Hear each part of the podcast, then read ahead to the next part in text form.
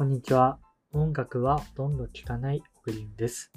音楽を聴くタイミング、いつだろうと思うと浮かばないぐらいには音楽は聴かない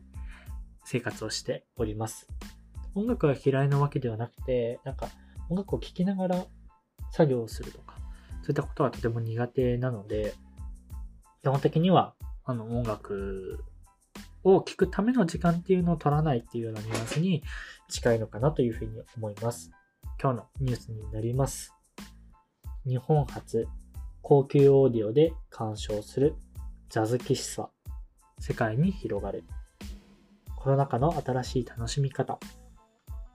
日本発祥のジャズ喫茶に喫茶に影響を受けた。音楽を楽しむためのリスニングバーが海外で続々とオープンしている。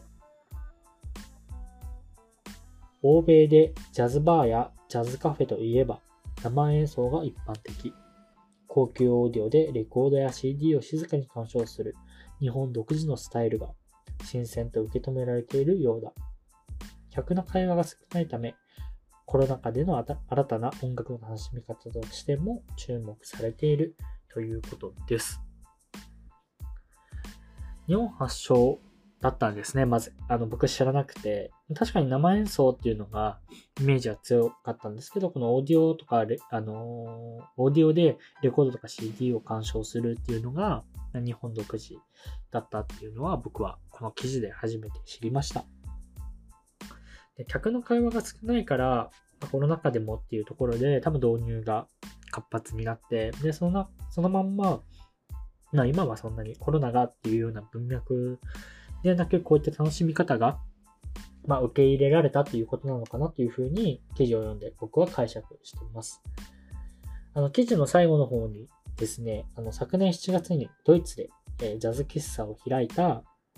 えっと、ローリンさんという方がですね、スローフードや瞑想などで心をコントロールするマインドフルネスの世界的な広がりと連動していると考えるということで、ジャズ喫茶はゆっくりと物事をすることを、物事をすることを知る場だと話しているということで、まあ、マインドフルネス、あの、いろんなところで聞くワードではありますけど、ジャズ喫茶でオーディオから流れる音楽をゆっくり聴きながら時間を過ごす。これが、マインドフルネス的にも、そういった世界に連動してて、非常に流行してる原因にな、原因というか理由になってるのかなっていうような形になります。でまずビジネスとしても、やっぱり、あの、実際に訪れてもらってよりは、オーディオで聞いてもらうってことの方が、まあ中長期的に言うとコストはかからないというふうには思うので、非常にこのあり方が認められるっていうのは、あの、喫茶運営者運営者としても嬉しいことなのかなと思います。はい。まあ、でも確かに僕もあの静かなカフェってとても価値あるなというふうに思いますし、まあ、ガヤガヤしてるんじゃなくて静かだからそこでゆっくりくつろぎながら本を読むとか、ちょっと、なんだろう、ゆっくりした時間を過ごしたいとか、まあ、そういった時にそういった静かで音楽が流れてカフェっていうのは相性いいなっていうふうに思うので、まあ、こういった場が世界的に広がる理由はとてもニーズ的な意味でもうなずけるし、